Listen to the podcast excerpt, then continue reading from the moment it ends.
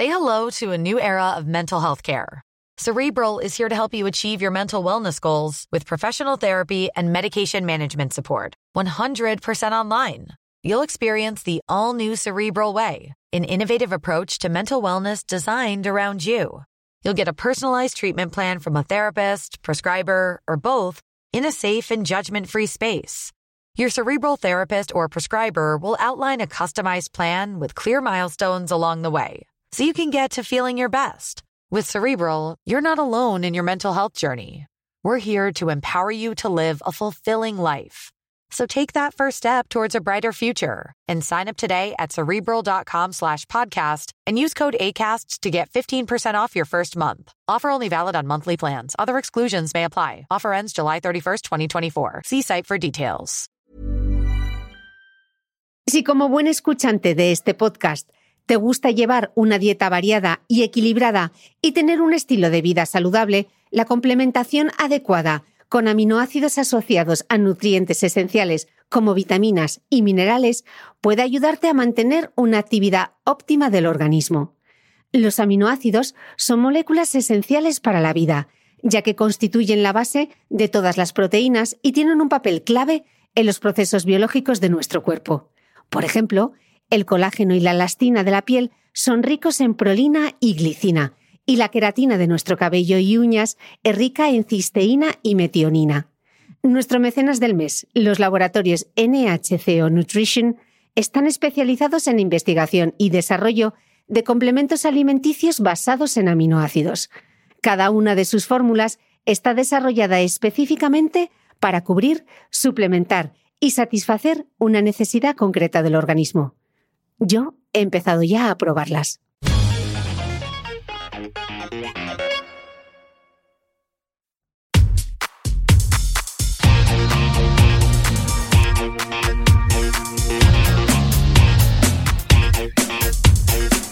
Hola, soy Cristina Mitre, periodista y autora del blog de Beauty Mail. Bienvenidos a mi podcast, donde todas las semanas charlaré con los mejores expertos de la cosmética, la nutrición, el fitness y el bienestar, para que te sientas bien y te veas mejor.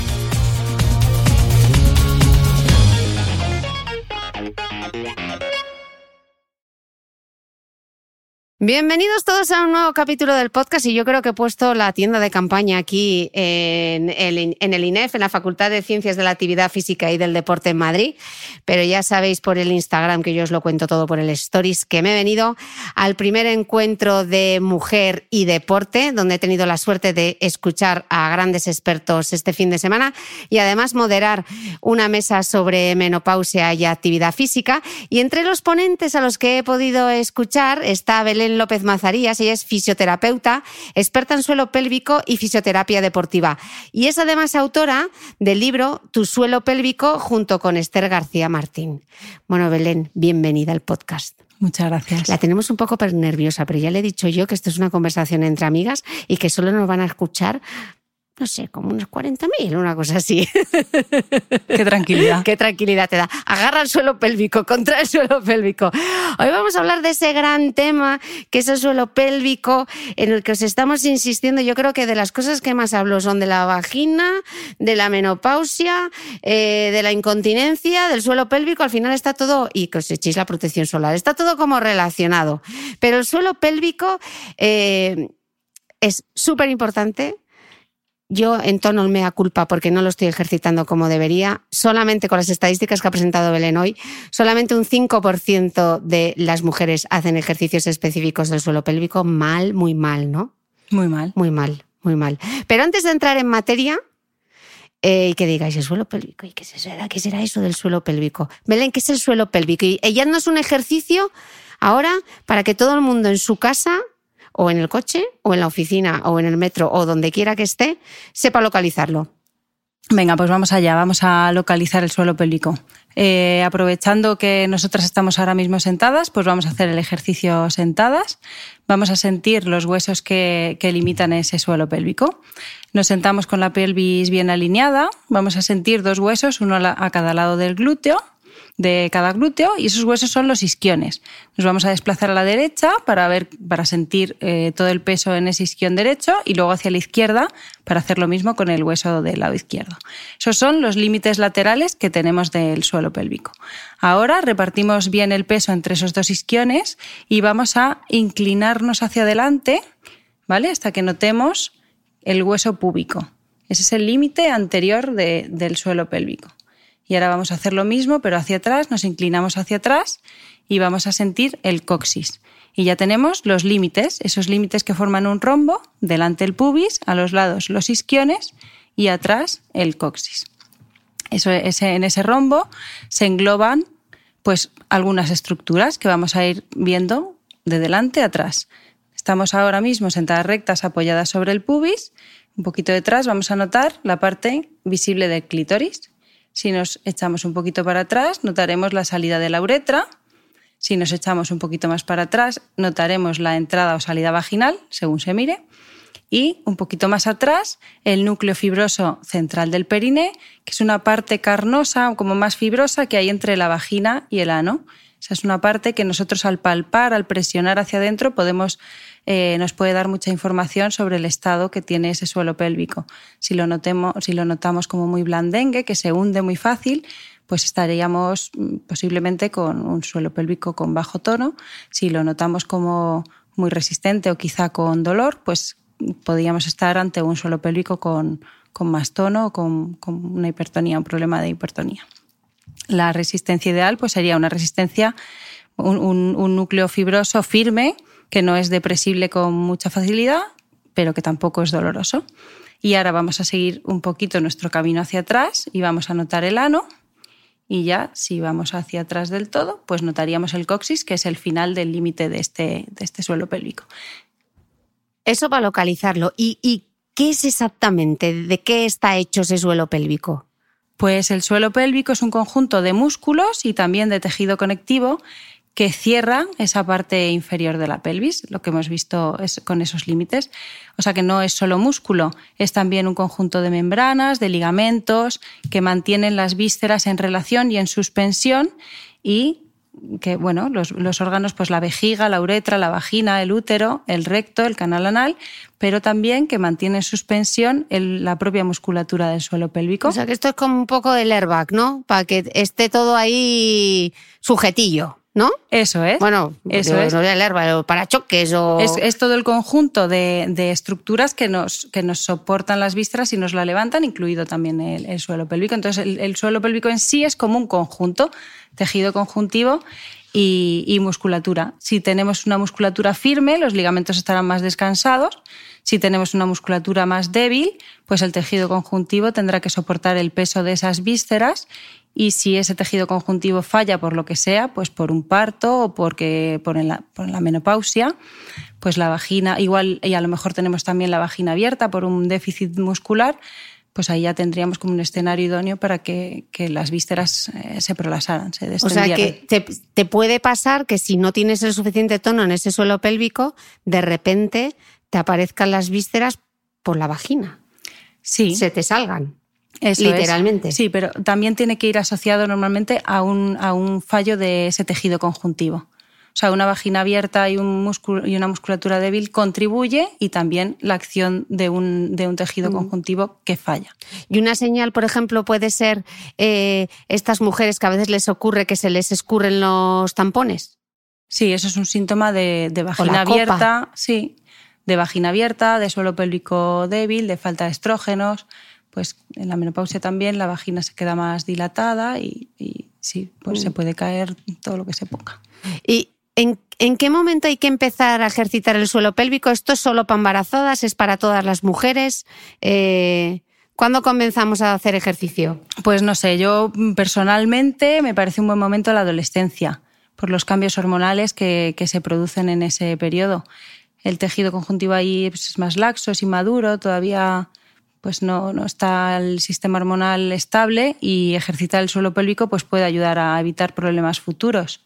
Y además en esta etapa pues eh, hay un acercamiento a la zona ¿no? por la llegada de la menstruación, o por el, despertar sexual y entonces pues, eso puede hacer que la, que la chica esté más receptiva a indagar con ese tema. ¿Cómo le decimos a un adolescente? O sea, si a una mujer madura le cuesta ponerse a hacer eh, ejercicios de Kegel, ¿cómo convencemos a un adolescente para que empiece a ejercitar su suelo pélvico?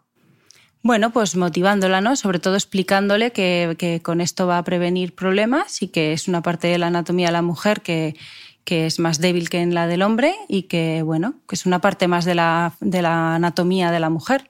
Entonces, ¿por qué no la vamos a hacer caso, no? ¿Y lo trabaja igual un adolescente que una mujer de 35 años eh, que no ha tenido hijos, por ejemplo? ¿O que una eh, o en el posparto?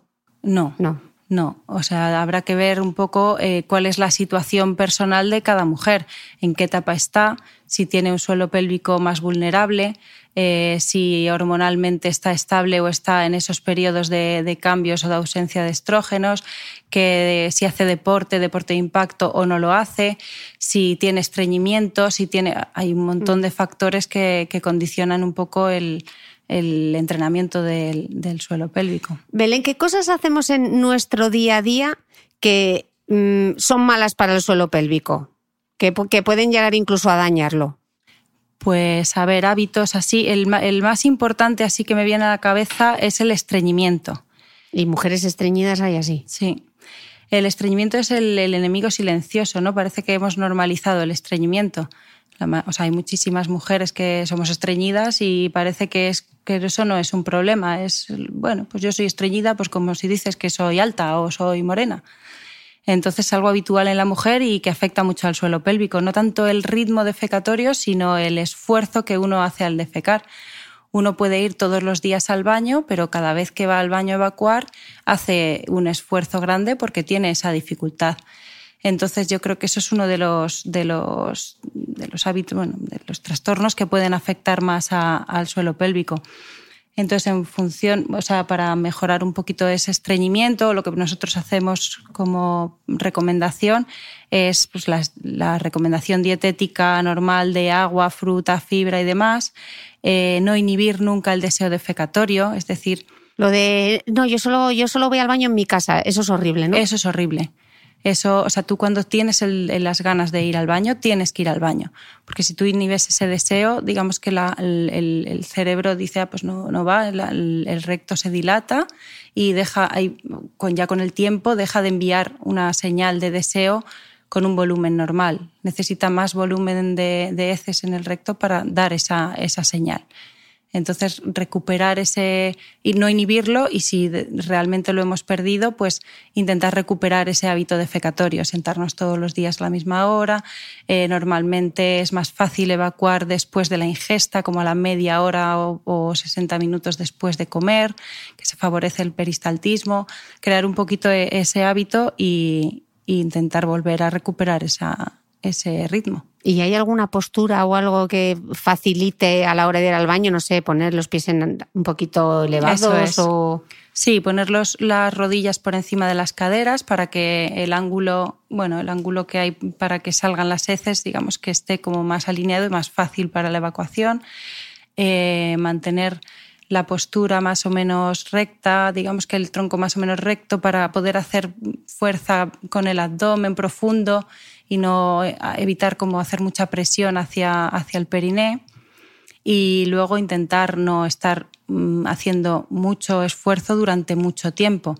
Darse descanso, respirar, eh, hacer cuando haces el esfuerzo, intentar soplar el aire, no aguantarle esas apneas que parece que se te hincha hasta la vena de la cabeza, pues un poco todo dirigido a, disminuir el impacto, la presión sobre, sobre el suelo pélvico. Eh, ok. Em, Estábamos eh, hablando en, la mesa anterior eh, sobre suelo pélvico y menopausia. Contábamos que eh, la vagina es uno de los órganos donde hay un mayor número de receptores de estrógenos y entonces cuando nos llega la menopausia, como perdemos esos estrógenos, pues la vagina se seca. ¿Qué incidencia tiene el tener una vagina al que, pierde los estrógenos y se seca más, ¿qué relación tiene con el suelo pélvico? ¿Qué, qué, va a ocurrir en la menopausia? Pues por todo lo que has explicado, pues el, tejido conjuntivo se hace menos eficaz por la baja de estrógenos y además en la menopausia pues se, se pierden fibras musculares, tienes menos fuerza y en el suelo pélvico obviamente también. Y esto pues con frecuencia provoca que aparezcan las incontinencias y los prolapsos además de la sequedad, el deseo, la disminución del deseo, la fragilidad de las paredes vaginales, que todo esto también provoca dolor en las relaciones sexuales y demás. Entonces, eh, ¿qué recomendaciones podríamos hacer ¿no? a esas mujeres a nivel de suelo pélvico que podemos hacer? Pues para la sequedad podemos eh, aplicar geles hidratantes vaginales por la noche, que son geles mucosos, no hormonales, y ayudan con la hidratación y la flexibilidad de, de la zona y la elasticidad de la mucosa vaginal. Eh, consultar a un ginecólogo para que valore si necesitas una terapia de reemplazo hormonal a nivel vaginal. Y luego ver también, eh, te puedes a nivel de fisioterapia, digamos, o de tratamiento manual, te puedes masajear con un vibrador de forma habitual para ayudarte con la atrofia genital que se sufre en la menopausia y con la lubricación. Con el riego, ¿no? Que llegue más riego a la vagina, ¿no? Mm, y mantenerla lubricada y funcional además facilita el orgasmo y eso ya sabemos que, mejora para que nos ayuda con la salud del suelo pélvico. Y con respecto a las relaciones, pues más preliminares, más lubricante. Ayudar un poquito. Con respecto a la debilidad del suelo pélvico, pues eh, hacer ejercicio, ejercicio de Kegel, y ejercicios de core, de equilibrio, para mejorar esa función de estabilidad que tiene, que tiene el suelo pélvico y la respuesta automática que en la menopausia se ve disminuida. La fibra muscular del, del suelo pélvico no responde de la misma, con la misma velocidad, se hace más lenta. Entonces, cuando tienes un esfuerzo abdominal, como puede ser una tos, si esa respuesta está retardada, pues nos vamos a orinar. Claro, por eso les pasa a muchas mujeres que cuando van a estornudar tienen que cruzar las piernas porque se les escapa el pis, ¿no? Eso es. Pues en vez de cruzar las piernas, eh, lo que intentamos es, además de trabajar la fuerza y el tono de ese músculo, pues mantener ese músculo ágil. ¿Cómo? Pues con ejercicios de eh, adaptación al esfuerzo, ejercicios de core, de, la musculatura profunda del cuerpo, ejercicios de equilibrio, todo lo que sea despertar el trabajo automático de ese músculo. Que de manera automática vamos a hacer ese esfuerzo y ya se pone en marcha, ¿no? Claro. Pero hay que reeducarlo. Eso es, porque, por ejemplo, tú si tienes una tos y tienes una incontinencia urinaria, a ti te da tiempo a contraer el suelo pélvico antes de toser. Mm. Es una técnica que se utiliza también para intentar evitar la pérdida. Pero si tú tienes un estornudo, a ti un estornudo no te da tiempo a que ese suelo pélvico reaccione. Entonces, bueno, pues hay que intentar agilizar esa, esa mm. respuesta. ¿Cómo sé yo eh, en qué estado está eh, mi suelo pélvico? ¿Qué, ¿Qué síntomas o qué señales de alarma me tienen que hacer decir, uy, igual debería ir a consultar a un fisio? Bueno, pues eh, así de manera muy evidente, pues si se te escapa el pis, se te escapan los gases o lo que no son los gases, eh, algo se te sale por la vagina o algo así evidente que tú ves que no va bien. Y otros síntomas que pueden pasar más desapercibidos o que la mujer puede normalizar no siendo normales, pues el dolor menstrual, el dolor en las relaciones, el dolor en general. La Pero una pregunta con, con el dolor en las relaciones. ¿Tiene que doler un poco o no tiene que doler nunca? Mm, yo creo que no tiene que doler nunca. Otra cosa es que a lo mejor estés en un proceso ovulatorio con una inflamación, una penetración profunda. Ahí a lo mejor puede molestar, pero doler, doler como tal, no debería doler. Eh, ¿Qué más? Pues no sé, eh, notar tensión o sensación de peso en el suelo pélvico, gases vaginales, se te caen los tampones, vas mucho al baño a orinar o tienes dificultad para evacuar o incluso... ¿Gases vaginales? ¿Cómo, es un...? Pues cuando, cuando la vagina está abierta, entra aire y ese aire luego sale y suena. Y parece que es un gas, un pedete, pero sale por la vagina. ¿Y estando, o sea, haciendo un esfuerzo o te sale...? O haciendo deporte, te estás moviendo mucho. Ok. Entonces, bueno, eso es un síntoma, puede ser un síntoma, puede ser, digo puede ser porque a veces no lo es, de que esa vagina pues está, está muy abierta. Entonces, esos síntomas que te comento, pues a lo mejor pues no avergonzarnos, no normalizar esas situaciones y consultarlo. Y tengo alguno de estos síntomas. ¿A quién tengo que ir? ¿Al ginecólogo? ¿A un fisio experto en suelo pélvico? ¿Dónde lo encuentro? ¿A quién acudo? Pues aquí en España, si vas por la medicina pública, pues debes ir al médico de cabecera Y este a su vez, con su criterio, pues te, derivará al, al, especialista que corresponda, dependiendo de lo que le cuentes. Si vas para una revisión ginecológica o si tienes un problema de incontinencia, te, va a derivar un poco al, al especialista que, que toque. Y bueno, en algunos hospitales cada vez más pues ya tienen unidades de suelo pélvico que están formados por especialistas de, de todas las ramas. Hay rehabilitadores, ginecólogos, urólogos, médicos de digestivo, fisioterapeutas, psicólogos, sexólogos, nutricionistas. Entonces cada uno pues va a aportar su, su visión desde, desde su punto de vista y te tratará según su mm. competencia. Si vas eh, por la medicina privada, pues puedes ir directamente al especialista que tú creas conveniente, ¿no? La medicina privada tiene eso que tú puedes más o menos elegir.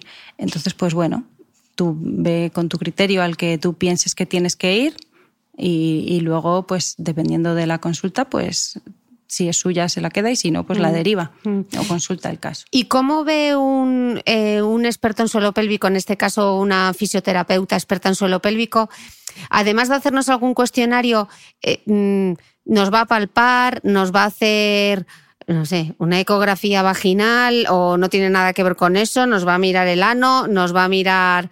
Eh, ¿Qué nos va a hacer? Bueno, pues claro, para que nadie se lleve sorpresa, porque de repente igual te dice, bueno, pues sale, vamos a mirar cómo estamos. Igual la mujer se queda un poco como, ah, pero me va a palpar. Sí, allí, bueno, donde yo trabajo, muchas veces viene la mujer con el chándal puesto. Se ha comprado un chándal porque piensa que va, que va a ir a hacer gimnasia. Y bueno, tú después de hacerle una entrevista, de que te cuente un poco los síntomas y demás, pues la pides que si se puede desnudar de cintura para abajo y oh, llega la, sorpresa, ¿no? Bueno, donde yo trabajo, en mi caso, pues las pacientes vienen diagnosticadas, vienen con las pruebas complementarias hechas, porque vienen siempre derivadas de, un médico. ¿Qué pruebas eh, suelen traer complementarias? ¿Qué pruebas les suelen pedir? Pues eh, depende de lo que, de lo que tengan. Mm. Pueden, yo qué sé, pues si vienen por un estreñimiento, pues una defecografía, o sea, una imagen que se ve como de fecas. Si vienen del urólogo, pues traen una flujometría o una prueba urodinámica. Si vienen del ginecólogo, pues igual tienen una resonancia para ver la posición de las vísceras. Depende, depende de, dónde te venga el, el, paciente. Y nosotros, pues sí, nosotros exploramos a las pacientes que llegan. Primero les preguntamos por un poco por el aunque la historia ya está hecha, pero nos gusta saber eh, sobre factores de riesgo que a lo mejor no se han, no se han preguntado o que quieres aclarar algo o te apetece ver, no porque te apetezca, sino porque sacas información de cómo ella lo está verbalizando o cómo lo está llevando. Y bueno, también les hacemos una, unos test de calidad de vida, les entregamos para que nos, devuelvan después cuando hagan en casa. Y en la exploración, pues sí, hacemos una exploración visual, se tienen que desnudar de cintura para abajo, si quieren, claro, es voluntario. Y, pero vamos, si no quieren, no vamos a poder mm. trabajar mucho con ellas. Y observamos cómo están los tejidos, si hay cicatrices, si la episiotomía quedó de aquella manera o bueno, o si duele. Luego hacemos una exploración, palpatoria externa e interna para evidenciar pues, si hay dolor, ver la posición de las vísceras, cómo se comportan al esfuerzo. Eh, vemos la consistencia de los músculos, pedimos que lo contraigan, que lo relajen. Y luego también le hacemos una exploración de la sensibilidad y de los reflejos para ver si las raíces nerviosas que van al suelo pélvico están íntegras. Y por último, pues les pedimos que pues algún test, pues que tosan o que empujen para hacernos una idea de, cómo responde el suelo pélvico y las vísceras, cómo están de estables. Mm. Me gustaría que hablásemos un poco eh, sobre cómo se relaciona em, el suelo pélvico con la endometrosis, por ejemplo, que ya hemos hablado en este podcast y dado que, aunque se considera em, que se tarda tanto en diagnosticar eh, la endometriosis, eh, me gustaría que ayudásemos un poco a esas mujeres que están ahí y la sufren. Y si hay algo respecto al suelo pélvico que ellas puedan hacer quizá para aliviar eh, ese dolor asociado eh, con la endometriosis. bueno, comentamos un poco lo que, es, la endometriosis, pues es una enfermedad inflamatoria crónica en la que el endometrio, que es el tejido que debería estar dentro del útero, pues se sitúa fuera de esa cavidad uterina y se puede situar pues por fuera del útero o en las trompas, en los ovarios. Incluso llegar al pulmón. Sí, al intestino o más mm. arriba. Entonces, ese tejido es hormonalmente, es hormonodependiente, entonces cuando se activa, pues lo que produce es dolor y, muchas veces pues problemas de, infertilidad. Mm. Eh, entre el 70 y el 80% del dolor pélvico eh, se encuentra endometriosis, entonces es, es una causa del dolor bastante frecuente y a veces pasa desapercibido porque a lo mejor en la ecografía que te hacen, eh, si la infiltración está muy profunda, la placa es muy profunda, pues a lo mejor no se ve. ¿Y, tú tienes dolor pélvico? O sea, tienes un dolor, ¿cómo es, el, mm, cómo es ese dolor pélvico? ¿Dónde pues se localiza? Es muy variable, depende mucho pues depende mucho de la mujer, de su situación, de la cantidad, de la severidad, pero incluso hay mujeres con una endometriosis severa que no tienen dolor o son asintomáticas y otras que, bueno, severa a lo mejor no me he pasado, pero a lo mm. mejor moderada y no tienen dolor y otras que tienen pocos infiltrados, superficiales o menos, menos graves, digamos, y, sienten mucho, mucho dolor. Pero a todas ellas sí que les puede beneficiar. Eh, hacer ejercicios de suelo pélvico?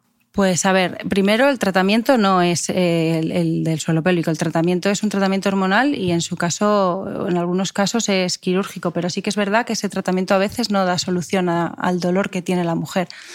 Entonces, eh, a nivel de la fisioterapia del suelo pélvico, eh, nosotros podríamos ayudarle en los casos en los que el dolor va asociado a una restricción del movimiento, pues ya sea de manera consciente, no me voy a mover porque me duele más, o, inconsciente, el cuerpo va adquiriendo compensaciones y se mueve con un patrón motor alterado y eso puede crear un círculo vicioso del dolor. Rompiendo ese círculo podemos ayudar a la mujer. O en aquellos casos en el que el dolor esté aumentado por tensión en los músculos o en las fascias y que tenga presencia de puntos gatillo que son como, bueno, puntos eh, musculares, digamos, que disparan el dolor en, regiones que no, no, tienen por qué estar en ese sitio, sino a distancia, ¿no? Es lo que llamamos un síndrome de dolor miofascial.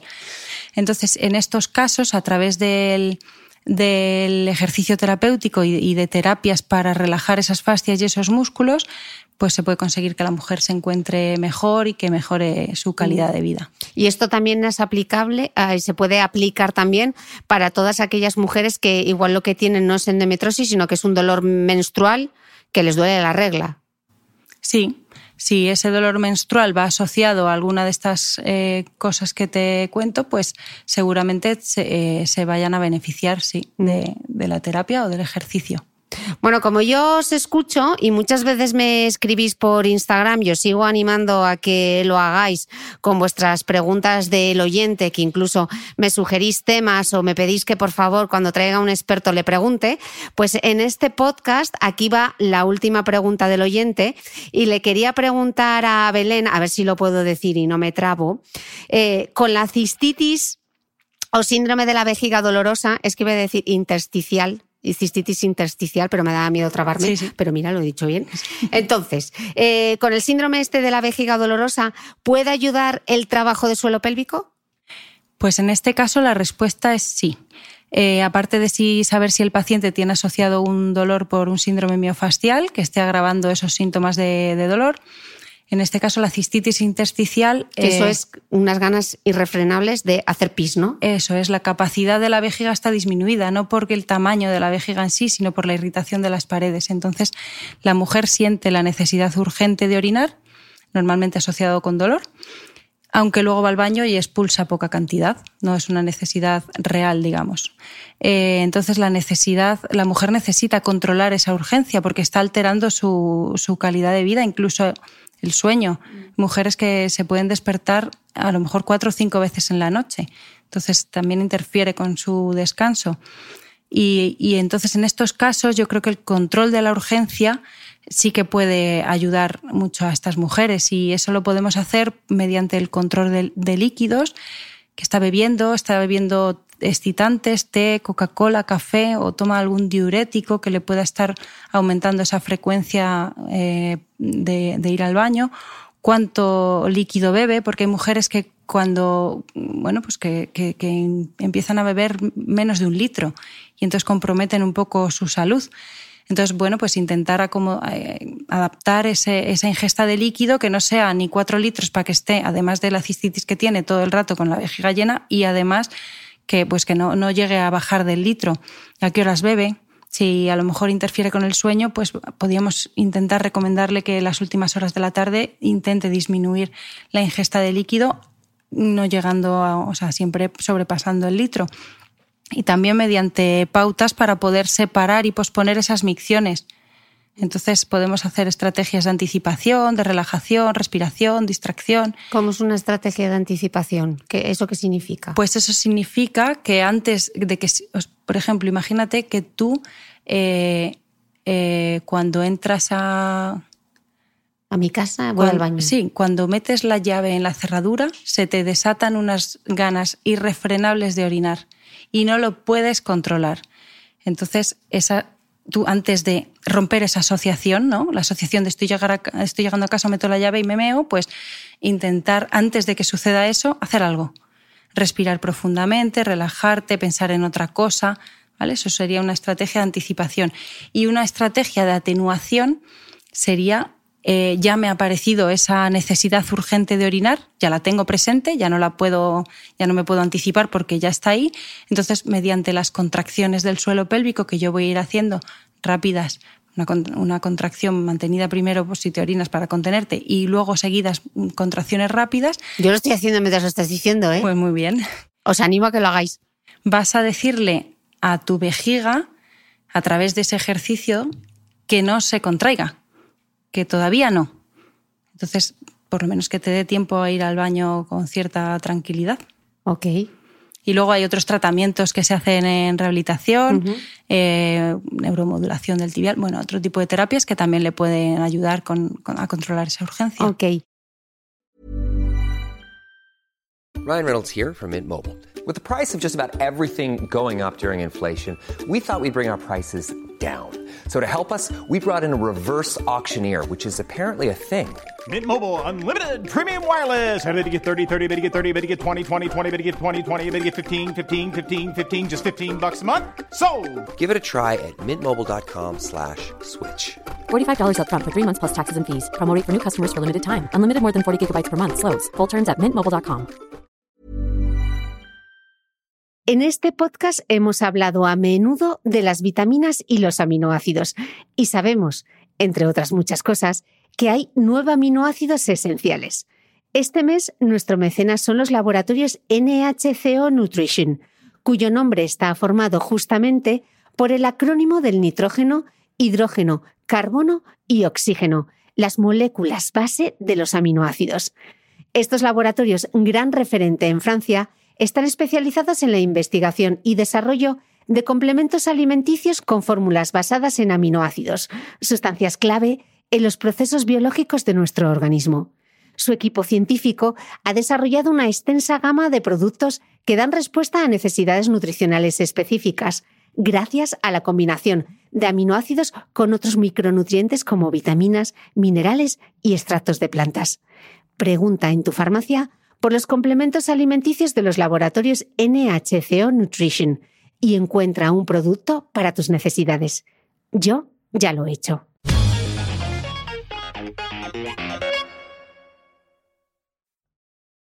Ahora llega la pregunta del millón. que todas hemos oído hablar de el Kegel, que no sé quién sería eh, Mr. o Mrs. Kegel, no tengo ni idea, pero todas hemos oído hablar del Kegel y pocas lo hacemos. ¿Qué es el Kegel? ¿Por qué todo el mundo habla del Kegel y luego nadie lo hace? ¿Y por qué es tan importante que lo hagamos y nos metamos en vereda? Bueno, pues un Kegel es una contracción voluntaria de los músculos del suelo pélvico. Es eso. Tú activas el suelo pélvico y lo que haces es cerrar la vagina o hacer el intento de retener un gas, ¿vale? Tienes que notar que el suelo pélvico se cierra y se eleva, sube para arriba. ¿Y qué más me has preguntado? bueno, pues te iba a preguntar que eh, para qué sirven estos ejercicios de Kegel y que por qué es tan importante que los hagamos. Vale, pues beneficios, pues aumentan el tono y la, mejoran la fuerza del suelo pélvico, mejoran la posición de, los órganos pélvicos, mantienen la vagina cerrada, aumentan la presión de cierre de la uretra, mejoran la contracción anticipada en acciones involuntarias como el estornudo, del que hemos hablado ya, contribuyen a estabilizar la pelvis y la columna lumbar y también regulan el hipertono. No, no, vamos a hacer el ejercicio igual para una persona que mm. tiene una hipertonía, para una que tiene una debilidad, pero bueno, también ayudan, ayudan con eso. Vamos, que estos son súper importantes, pero esto realmente es la panacea para todo el mundo. Todo el mundo tenemos que hacerlo, lo hacemos, no lo hacemos, cuántas veces, cuántas repeticiones, por la mañana, por la noche, cuando estoy en el metro, ahora que te estoy entrevistando y me estoy acordando. Bueno, a ver. Que nos gusta que nos pauten. Venga. Pues a ver, la panacea, pues sí, eh, pues sí, pero sirven para lo que sirven, para la incontinencia urinaria sirven, para el prolapso también, para prevenir las lesiones del periné, pues sirven. Tienen evidencia científica, son la primera línea de tratamiento para estas patologías. Y además, como contribuyen a la estabilidad de la pelvis, pues nos pueden ayudar también con, la estabilidad de esa zona y eh, nos ayudan también pues, con las hipertonías. Entonces la panacea sí, pero para lo que sirven, no para todo. Eh, una rutina, ¿no? ¿O me has sí, dicho? sí, sí. Bueno, pues no, no sería... unos ejercicios, porque yo me he dado cuenta cuando has explicado el Kegel que yo estaba haciendo la respiración al revés. O sea, primero había que coger el aire y luego había que ir soltando el aire mientras estabas haciendo la contracción de el suelo pélvico, vale, yo lo, yo lo hacía al revés, o sea, cogía aire mientras, vamos, que lo expliques tú, yo lo estoy haciendo mal. Bueno, pues para ver un poco qué ejercicios hacemos, deberíamos saber primero qué mujer tenemos delante, ¿no? Si tenemos un suelo pélvico patológico o es sano. Si es sano, en qué etapa de la vida está, cuál es tu actividad habitual, eres sedentaria, trabajas de pie, muchas horas sentada, fumas, no sé, un montón de, de aspectos que nos pueden influir en saber cómo estás. Si es patológico, pues también saber qué grado de afectación tiene. Bueno, para eso consultar, ¿no? Si tú tienes ya una patología, pues vas y consultas. Eh, Pero si yo me encuentro bien, em, no he tenido ningún incidente, pero quiero ahí prevenir eh, y trabajar el suelo pélvico, ¿Cómo lo puedo hacer con Kegel? Pues mira, podemos hacer eh, contracciones cortas, por ejemplo, de dos o tres segundos. Podemos hacer contracciones largas, pues de 7 a 10 segundos, y podemos hacer contracciones súper cortas. Y las podemos ir alternando en series de 10, por ejemplo, porque me estás pidiendo un patrón. Mm. Entonces, pues las contracciones cortas las haríamos fuertes, lo más fuerte que, pudiéramos, sin que entren en juego otros músculos que no son el suelo pélvico, intentar no mover las piernas, no mover los glúteos, ¿vale? Solo el suelo pélvico. ¿Y es normal que se te suba un poco el ano o solo se debe subir? O sea, porque claro, claro, es necesario. Es necesario. Se tiene que, cuando lo notas se tiene que subir como todo, ¿no? Claro, eh, como delimitamos antes el suelo pélvico y vimos las estructuras mm. que habíamos incluido dentro, si nosotros hacemos una contracción de suelo pélvico, digamos que, sube todo eso, sube el núcleo, el núcleo, fibroso central del periné y, se cierra la vagina y el ano también, se cierra y sube. Vale. Mm. Entonces, de intensidad, pues podemos poner las contracciones cortas con, con, intensidad máxima, las contracciones largas, pues un poquito más, más moderadas y las contracciones súper cortas pues las vamos a hacer un poco para trabajar la mm. velocidad y la, y la coordinación. Vamos a intentar siempre evitar las apneas, lo que tú dices, con las contracciones largas pues nos puede ayudar a hacer el soplido. Entonces, contraemos el suelo, mm, perdón, cogemos aire, contraemos el suelo pélvico y ahí empezamos a soplar y durante todo el soplido soltamos. Contraemos. Contraemos al revés, ¿ves? Lo estaba haciendo mal. Repite lo que yo lo he dicho mal. Entonces, eh, cogemos aire, Contraemos el suelo pélvico y durante todo el tiempo que dure el soplido vamos a mantener esa contracción, que pueden ser entre 5 y 10 segundos de soplido, ¿vale? Todo ese tiempo soplando. ¿Qué pasa con las contracciones cortas? Que si las hacemos de dos segundos no vamos a estar soplando como un fuelle. Pues entonces ahí nos, nos relajamos, hacemos una respiración tranquila y que toque cuando toque la respiración, pero siempre intentamos evitar la apnea. O sea, no aguantamos la respiración ni hacemos las contracciones siempre en inspiración. Lo de cogemos aire y contraemos, no. ¿Vale? Respiración tranquila. Eso es, ventilamos tranquilamente. Pero como yo soy alumna aventajada y he estado en tu presentación de esta mañana, yo sé que tienes un truco del almendruco que me ha encantado, que Belén lo que ha hecho es tiene una playlist. Entonces tiene tres canciones y según el ritmo de las canciones puedes hacer eh, o cortos o largos. Pero eso nos lo vamos a dejar, eh, intriga, intriga, dolor de barriga, nos lo vamos a dejar para el final del podcast. Entonces en el final del podcast vamos a poner el trocito de la canción y Belén nos va a ir guiando con esa canción cómo tenéis que hacer el ejercicio. Y así tenéis una playlist para animaros, pues ya sé que da una pereza mortal ponerse a hacer ejercicios de Kegel sola, porque una no encuentra el momento, pero en cambio si tienes una playlist, oye, pues como que te anima más ponerte la música y que sea un poco guiado. Y también nos dirá cuántas veces, cuántas repeticiones, cuántas series, cuántas veces por semana, cuántas veces al día. Bueno, me pone cara de escéptica, como diciendo, si lo hace en una... ya vamos. ya Habrá servido para algo la entrevista. Fenomenal. Eh, si estábamos diciendo que Kegel era el famoso Kegel, ya eh, el trending tópico o el, hashtag más utilizado son los hipopresivos, que de esto habla todo el mundo, pero ¿qué son? ¿Para qué sirven? Bueno, pues a ver, los hipopresivos es una gimnasia, está compuesta por unos ejercicios posturales, rítmicos, en diversas posiciones, de pie, de rodillas, sentado, cuatro patas, y estas posturas se asocian con una aspiración diafragmática, que si queréis os cuento un poco lo que es. Y esta, esta disminución, o sea, esta aspiración lo que provoca es una disminución de presión dentro del abdomen. La presión dentro del abdomen baja. Y esto a su vez conlleva una activación refleja de los músculos del, abdomen y del perine. A ver, eh, os voy a explicar un poco lo que es la, la, apnea expiratoria que hace este método. Lo que hace es mm, como si tuvieras eh, una jeringuilla y le tapas el, pitorrillo y tiras del émbolo para arriba, que sería el diafragma. Lo que vas a sentir en tu dedo es que se chupa, ¿no? Eso es, pues eso es un poco lo que sucede, o como las bolsas de, meter la ropa para empaquetar la ropa. Al vacío, cuando las pones al vacío, que quitas el aire. Que le pones la aspiradora. Eso es, pues sería un poco lo mismo. Tú soplas el aire, cierras la glotis y haces como una aspiración sin coger aire y hay una succión. Entonces, eh, bueno, pues eso sería un poco la, técnica. ¿Y esto está indicado para los prolapsos que habíamos visto antes y la incontinencia urinaria? Eh, ¿Son para todo el mundo? ¿Quién debe hacerlos? ¿Cuánta evidencia hay? Porque parece que es que ahora solo hay que hacer hipopresivos. Pues a ver, los hipopresivos les queda un largo camino para demostrar que tengan un efecto sobre el suelo pélvico y el abdomen más allá de lo que pueda tener otra, otra terapia postural. Eh, ¿Cuáles son los mecanismos por los que esa hipopresión conllevan a esa activación refleja de la cincha abdominal y del periné? No están todavía muy, muy no están demostrados. Mm. Eh, el hecho de trabajar en hipopresión, personalmente me parece un concepto muy válido y eso se lo ha inventado el creador de esta técnica. Entonces, bueno, pues al César lo que es del César. Mm.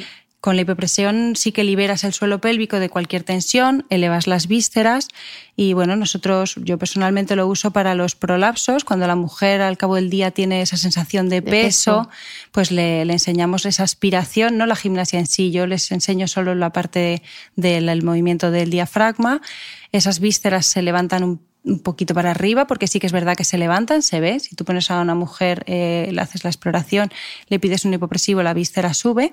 Y a continuación les pedimos que hagan unos cuantos Kegel para que cierren un poquito el suelo pélvico. Y normalmente la sensación eh, mejora. Pero mm, en el momento que tú dejas de hacer esa hipopresión, las vísceras vuelven a caer. Tu suelo pélvico y tu faja abdominal tienen que trabajar en hiperpresión. Claro, porque, porque no todo el día vamos en apnea, ¿no? Claro, es que la vida en sí es hiperpresiva. Mm. Entonces, realmente trabajar así nos garantiza tener una musculatura profunda que sea capaz de aguantar esa tensión y dar estabilidad a las vísceras y demás. Pues no sé, con respecto a si son para todo el mundo, pues están contraindicados para hipertensos durante el embarazo y creo que sí, durante la cuarentena. Ok. Y ah, más allá de, los famosos Kegel y de los eh, hipopresivos, ¿hay otros ejercicios que nos puedan ayudar con el suelo pélvico? Bueno, pues A mí personalmente me gusta hacer un trabajo conjunto del suelo pélvico más allá de, esos Kegel y prefiero trabajar con la expiración para cuando tú soplas, eh, estás activando el transverso, que es el músculo más profundo del abdomen, que trabaja muy en, sinergia o coordinadamente con el suelo pélvico y trabajar obviamente con la menor eh, presión posible, con las costillas abiertas, la columna elongada, bien posicionada, pero bueno, trabajar con presión. Eh, yo utilizo mucho los ejercicios funcionales tipo core, con materiales inestables. Con Bosu. Sí, eso es, materiales que, que te puedan dar un desequilibrio y, que puedan entrenar esos ajustes involuntarios que tiene que hacer esa, esa musculatura para poder responder ante un esfuerzo o ante un estornudo. Mm. Entonces ahora llega eh, la pregunta del millón, porque claro, ahora nos dicen, los abdominales tradicionales son malísimos para el suelo pélvico, no hagáis crunch. Y, luego veo en tu presentación, que casi me da un síncope, eh, cuando veo que lo de, cuando estás tumbada y haces el roll-up, lo de subir con el ombligo metido y bajar y tal, al parecer, tampoco. Entonces, ¿qué hacemos? Bueno, eh, ¿qué hacemos? Para eh, trabajar el abdomen, porque además a las mujeres nos ha, machacado, eh, nos ha machacado por un lado con lo importante que eran los abdominales para la grasa, que ya sabemos que no tiene nada que ver. Pero por otro lado, ahora nos dicen, hay que trabajar bien el abdomen, olvídate del six-pack porque lo que necesitas es un core fuerte. Vale, ¿no puedo hacer los abdominales tradicionales? Bueno, a ver. O oh, sí, venga, a ver, vamos a, ir vamos a poner orden. Eh, primero tienes que pensar qué quieres trabajar. ¿Quieres trabajar tu musculatura más profunda o quieres mm, eres un jugador, una jugadora de waterpolo, necesitas o, o, necesitas un lanzamiento potente, entonces tendrás que pensar que tienes que trabajar también los oblicuos, ¿no? Para hacer la rotación del tronco o eres una gimnasta, necesitas elevar las piernas con mucha fuerza y mucha velocidad, tendrás que hacer abdominales clásicos que fundamentalmente trabajan los rectos del abdomen, ¿no? la tableta. O simplemente quieres tener eh, el, más estabilidad, eres corredora, pues eh, corres y simplemente necesitas estabilidad de la columna, de la musculatura profunda, pues tendrás que centrarte más en trabajar el transverso. Eh, a mí personalmente me gustan las planchas. La columna está, está recta, no se curva, no hay estrés lumbar ni cervical y no hay empuje visceral eh, hacia el suelo pélvico. La, diapositiva que has visto del roll-up es de un estudio que, que miran eh, de hecho, solo sale ese ejercicio como contraindicado. ¿eh? Los demás eh, pone que, no son lesivos para el suelo pélvico. Entonces, eh, lo hacen con mujeres entrenadas y mujeres que, están sanas y no han tenido hijos. Es decir, el suelo pélvico se presupone que lo tienen bien. Y en, esa, en ese estudio les hacen hacer el roll-up y ven el roll-up es el, ejercicio este de, de, levantarse como levantando vértebra a vértebra. vértebra. Eso es, pero te levantas entera. Entera. Bien, pues en ese ejercicio ven que el umbral que ellos han considerado se sobrepasa. Entonces, bueno, pues ese, ese ejercicio pues intentaremos no hacerlo porque dicen que hay mucho empuje visceral hacia mucha tensión.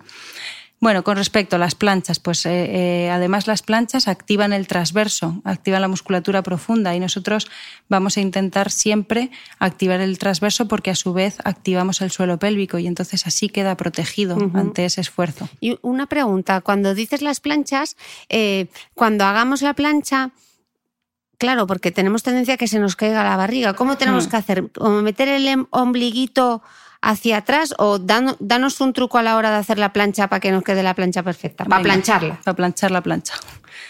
Pues eh, vamos a empezar el... Bueno, estas son recomendaciones un poco generales. También las vamos a aplicar a si hacemos ejercicios más clásicos, más de elevaciones de tronco, ¿vale? Un poco en general. Eh, vamos a comenzar el ejercicio con una contracción del suelo pélvico, ¿vale? Para reforzar ese suelo pélvico. Pero ya estamos, ya estoy puesta en la plancha, ¿no? Bueno, lo puedes hacer justo antes. Imagínate que tienes las, imagínate que vas a hacer una plancha completa o estás en una postura de pirámide descansando, pues en ese momento contraes el suelo pélvico, bajas la pelvis y haces la plancha, ¿no? Pues antes de hacer el ejercicio, contraes el suelo, pélvico. Te aseguras siempre de que la tripa está metida, ¿vale? Porque así te aseguras de que el transverso del abdomen está, está funcionando y luego vas a intentar eh, abrir, abrir las costillas, mantener la columna elongada, abrir las costillas para darle más espacio a ese abdomen y que no haya tanta presión y mantener la columna elongada porque facilita la activación de esa musculatura profunda, de ese transverso. Y una pregunta, que yo estoy imaginándome haciendo la plancha. Estoy haciendo la plancha, eh, ¿voy a ser capaz de tener todo el rato que estoy haciendo la plancha, tener contraído eh, el suelo pélvico? Yo no me veo, yo voy a tener que eh, Sí, que apretar, soltar, y volver a apretar, soltar. Bueno, a ver, la contracción que se necesita en una plancha, como no hay empuje, pues tampoco tiene que ser una contracción brutal. Puedes mantener una tensión pequeña, simplemente pensar que o estás, pensar, ¿no? Eso es, el hecho de pensar ya, ya activa la musculatura. Luego también vas a hacer el, el esfuerzo este en, en, expiración, vas a estar sol, soltando el aire. Uh -huh. Cuando sueltes el aire, tu suelo pélvico seguramente esté un poquito más contraído. Cuando lo cojas otra vez, pues se relajará un poquito y luego volverá otra vez uh -huh. a, a, automáticamente a, a activarse uh -huh. más. Y hay otras formas de, de, Hemos visto que las planchas nos ayudan a trabajar el abdomen sin afectar al suelo pélvico. ¿Hay algún otro ejercicio que te guste particularmente para trabajar el abdomen y que no sufra el suelo pélvico? Pues eh, incluir en esas planchas eh, los, los, elementos desestabilizadores. Okay. Por ejemplo, poner una pierna sobre un bosu. Sí, o, o simplemente mover una pierna y una levantarla. Pierna. O sea, mm. puedes meter material o puedes hacer una plancha dinámica. Uh -huh. La dinámica es un poquito más fácil. Uh -huh. Cuando le metes material, pues ya estás pidiendo, solicitando más a la musculatura profunda. Es, sí. Por ejemplo, ajustes. yo le vi a Domingo Sánchez eh, un ejemplo de, de plancha dinámica, eh, a ver qué te parece. O sea, estás haciendo la plancha y entonces los pies vas moviendo el pie hacia la derecha, el pie izquierdo hacia la izquierda, el pie derecho hacia la derecha. Alguna cosa así, o levantar un poco una pierna, sí. ¿no? Eso lo que hace es que dinamiza, dinamiza el, el, el músculo, claro. claro. Entonces el músculo tiene que eh, ajustar a ese, a ese cambio, a ese desequilibrio eh, y también obviamente lo va a hacer el transverso, lo va a hacer la musculatura profunda del abdomen, lo van a hacer todos los músculos que se dedican un poco a ajustar la postura y una parte eh, del suelo pélvico se dedica a, esa, a eso, justo, mm. la parte más, más profunda. Me surge una duda, porque habitualmente cuando entre nosotras decimos, ah, pues tengo pérdidas, tal, no sé cómo tengo el suelo pélvico, uy, unas bolas chinas. Eh, unas bolas chinas. Bien. Pues para unas... todo el mundo, para... mejor no las toques o que te las prescriban. Unas bolas chinas. Si tienes eh, la oportunidad de que alguien te haga una valoración mm, del suelo pélvico, pues ideal, porque así tú sabes si las puedes usar o no. De manera general, pues no, no son para todo el mundo. Si tienes el suelo pélvico muy débil, pues se te puede caer la bola china y es un poquito frustrante. Si tienes, y además le metes una carga al suelo pélvico que no va a poder con ella. Si tienes un suelo pélvico muy tenso, pues puede agravar ese cuadro que tú tengas de, de tensión. Entonces, bueno, para mujeres con síntomas tampoco. Si tiene incontinencia urinaria, un prolapso, estas mujeres siempre hay que valorarlas y bueno, pues si es una mujer sana y la, lo quiere incluir dentro de su, de su ejercicio o simplemente le motiva el hecho de ponerse la bola para hacer los Kegel, pues bueno, pues siempre suma, puedes, puedes utilizarla. Y toda esta batería de ejercitadores eh, del suelo pélvico que a veces van conectados a, a, apps, ¿merece la pena esa inversión? Porque baratos, baratos no son. No son. Eh, bueno, lo primero que tienes que hacer es hacer Kegel. O sea, quiero decir, el, el... No empecemos la casa por el tejado, o sea, no empecemos a empezar a, suplementarnos cuando podemos hacerlo a través de la dieta, ¿no? Pues esto un poco igual. Pues es un poco lo mismo. Si tú quieres comprarte un biofeedback, pues sí, sí que tiene evidencia y parece que el resultado es un poco mejor, pero evidentemente si lo vas a guardar en un cajón, pues no te lo compres, porque quizá, eh, bueno, es mucho más efectivo simplemente ser constante y hacer tus ejercicios y ya está. Pero bueno, sí, sí sirven. Venga, te voy a dejar que me metas caña con un tema que me va a doler un poco, que es el running y el suelo pélvico, que es un tema un poco controvertido. Eh, ¿Qué nos pasa a las corredoras con nuestro suelo pélvico? ¿Qué tenemos que hacer? No queremos dejar de correr, pero tampoco queremos poner en riesgo el suelo pélvico. ¿Qué, nos recomiendas?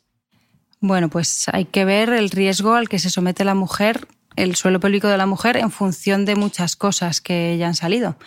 Eh, era corredora, tiene sobrepeso, ha tenido hijos, tiene un tejido conjuntivo laxo, deficitario, eh, yo que sé, padece una alteración del suelo pélvico. Si la mujer no está en esas situaciones, es una mujer, bueno, pues con un suelo pélvico sana, no ha tenido hijos, bien, pues personalmente creo que el impacto del running va a ser asumible si entrena también el suelo pélvico. Otra cosa es que... unos, con que hiciese unos Kegel, ¿no? Sí, bueno, un poco de todo, ¿no? Podemos hacer unos Kegel, podemos hacer un poco de core, equilibrio, un poco, eh, no solo entrenar la fuerza con el Kegel, sino también la otra parte más funcional del suelo pélvico y luego prevenir, ¿no? También. Y bueno, otra cosa es que pongamos a una mujer perimenopáusica que tenga 20 kilos de más en baja forma a correr o a bajar mm. escaleras de, con impacto. O pues saltar a la comba también. Pues obviamente esa, el suelo pélvico de esa mujer pues va a sufrir. Mm. ¿Y, cuál es tu opinión, por ejemplo, eh, con todas estas ayuditas tipo el cinturón pélvico fisiomat o este que está específico para, para las corredoras? O, incluso estoy pensando en el, en que ya hablamos de, este tema, el tampón protector, el Bagil estabil este para correr. ¿Nos lo debería, deberíamos correr con un cinturón pélvico? ¿Deberíamos ponernos el tampón? ¿Qué hacemos? ¿Qué hacemos? Pues a ver, el cinturón pélvico pues es una cincha que se coloca para estabilizar la pelvis porque comprime las articulaciones del sacro con la, con la pelvis, ¿no? con, los ilíacos. Para mí, pues sí, me parece una buena idea en determinados momentos, como por ejemplo eh, en la lactancia, que estamos pues más laxas, el embarazo, ¿no? que tenemos ahí las relaxinas y queremos seguir corriendo en el embarazo y siempre que lo tengamos autorizado por el médico, pues yo creo que, que sí, que aumenta estabilidad y, y puede, puede ayudarnos. Pero bueno, eh, no deja de ser una ayuda externa, con lo cual lo mejor sería lograr esa estabilidad por medio de, ejercicio y no depender del cinturón. Pero para determinados momentos me parece que está bien. ¿Y, el, tampón? todas las mujeres o solo las que tienen un poquito de. las que tienen un poco de incontinencia pueden correr con ese tampón o sirve para prevenir la incontinencia? A ver, eh, sirve un poco para todo. Eh, sirve como prevención porque estabiliza las vísceras y evita un poquito, amortigua el rebote, como otras cosas que podemos hacer para amortiguar el rebote, ¿no?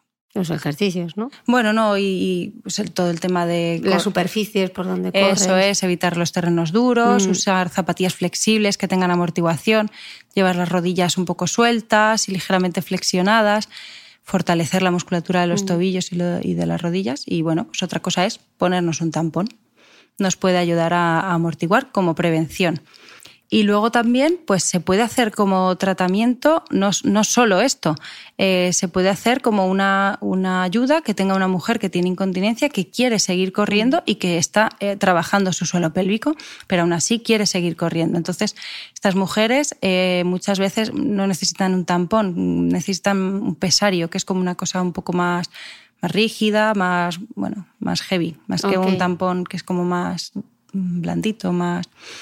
Y bueno, se ponen el tampón para correr, o sea, el pesario, se las instruyen cómo ponérselo y, y, ellas se lo ponen para correr y se lo quitan después del entrenamiento que tengan porque quieren seguir corriendo y a esas mujeres también hay que darles una solución, no solo decirles, pues no corras.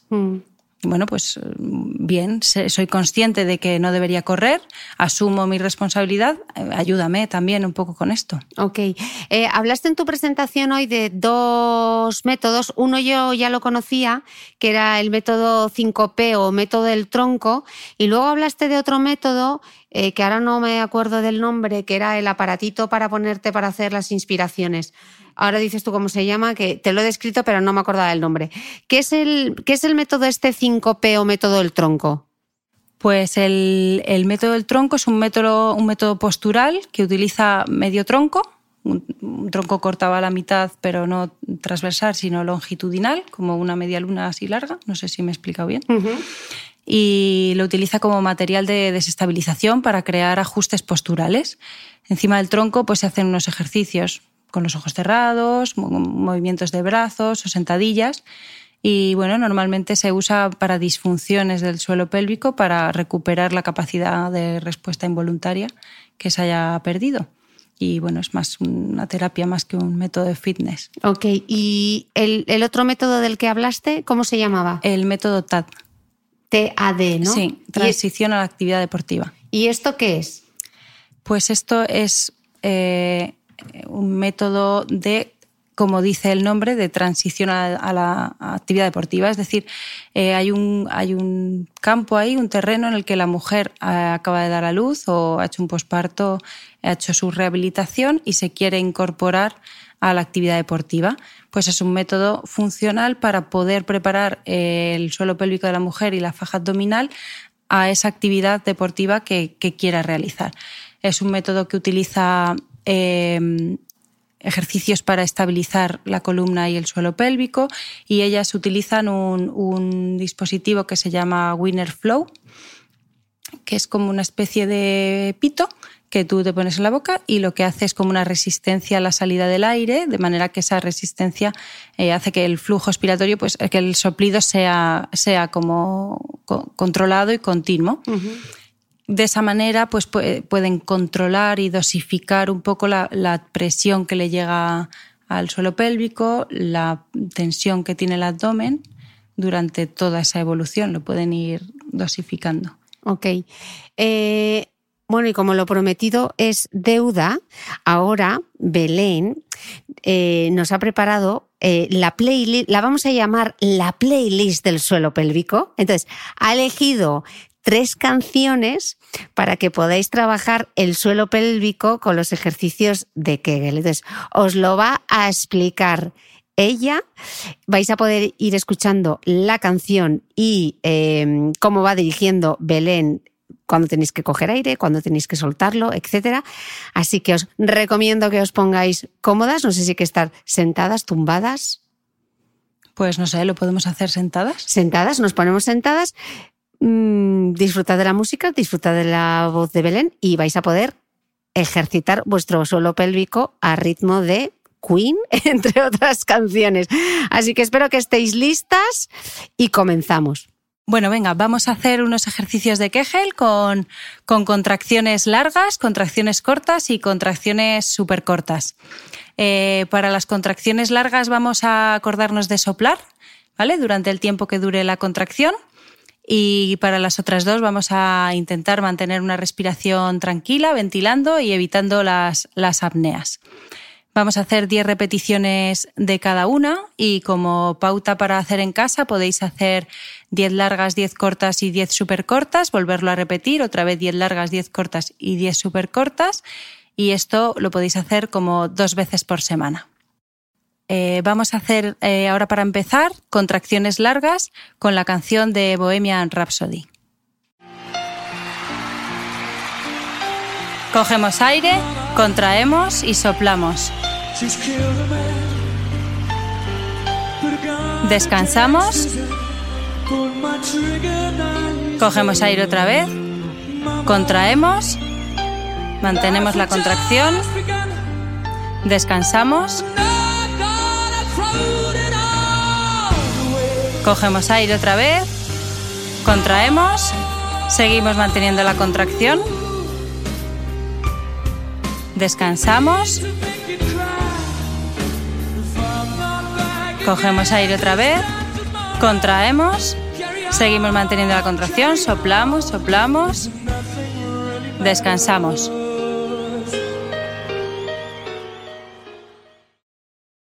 Ahora vamos a hacer contracciones cortas eh, recordar lo de que la respiración no se, entre, o sea, no, no se mantenga, hacerlo soplando o con respiración tranquila.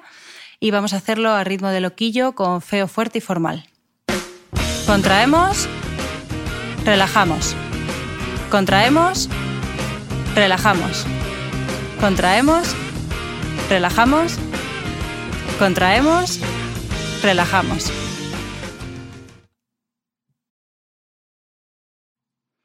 Y ahora vamos a hacer contracciones súper cortas al ritmo de Green Day con Basket Case. Contraemos, relajamos, contraemos, relajamos, contraemos, relajamos, contraemos, relajamos, contraemos, relajamos. Bueno, Belén, millones de gracias por esta pedazo de entrevista, podcast con ejercicios, con deberes que les hemos puesto hasta tarea con playlist. Ha sido un placer escucharte, ha sido un placer tenerte aquí en el podcast. Millones de gracias por dedicarme tu tiempo. Igualmente, y gracias a ti. Y a vosotros, pues os, os espero el próximo domingo. Ya sabéis que si tenéis cualquier duda podéis dejar vuestro comentario en Instagram, donde iré colgando todos esos grandes titulares que ha dado Belén durante esta entrevista. Me podéis escribir por mensaje directo, eh, mandadme un mail, hacednos llegar vuestros comentarios e intentaremos eh, responderlos y sobre todo que ya sabéis que si tenéis una pregunta del oyente que me la hagáis llegar porque ya sabéis que puede salir en el podcast. Así que muchísimas gracias Belén, muchísimas gracias a vosotros y nos escuchamos el próximo domingo. No olvides que todas las notas de este capítulo están en mi blog de beautymail.es. Además, si no quieres perderte ningún capítulo del podcast de Cristina Mitre, suscríbete a thebeautymail.es y a cualquiera de las aplicaciones en las que puedes escuchar mi podcast, como Spreaker, Apple Podcast, Spotify, Evox y YouTube. Solo tienes que buscar el podcast de Cristina Mitre y darle a suscribir. Y un último favor, si entras en iTunes y me dejas un comentario y además me regalas unas estrellas, ayudas a que este podcast tenga cada vez más visibilidad y pueda seguir creciendo. Te espero el próximo domingo con una nueva entrega del podcast de Cristina Mitre.